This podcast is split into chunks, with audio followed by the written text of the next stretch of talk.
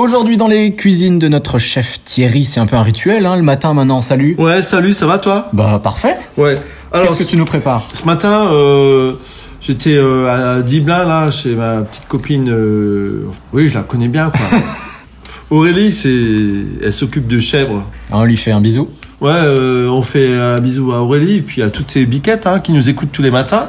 Parce qu'il paraît que quand elles écoutent Radio Mélodie, euh, elles sont plus détendues puis elles produisent plus de lait. Ah Ah ouais Et donc tu nous prépares du chèvre alors? Oui, alors euh, Aurélie elle nous a fait du chèvre frais. Donc euh, vous étalez un, un rond de pâte feuilletée que vous piquez légèrement.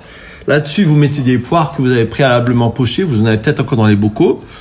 Alors vous mettez euh, une demi-poire par personne. Voilà, que vous coupez un peu à plat.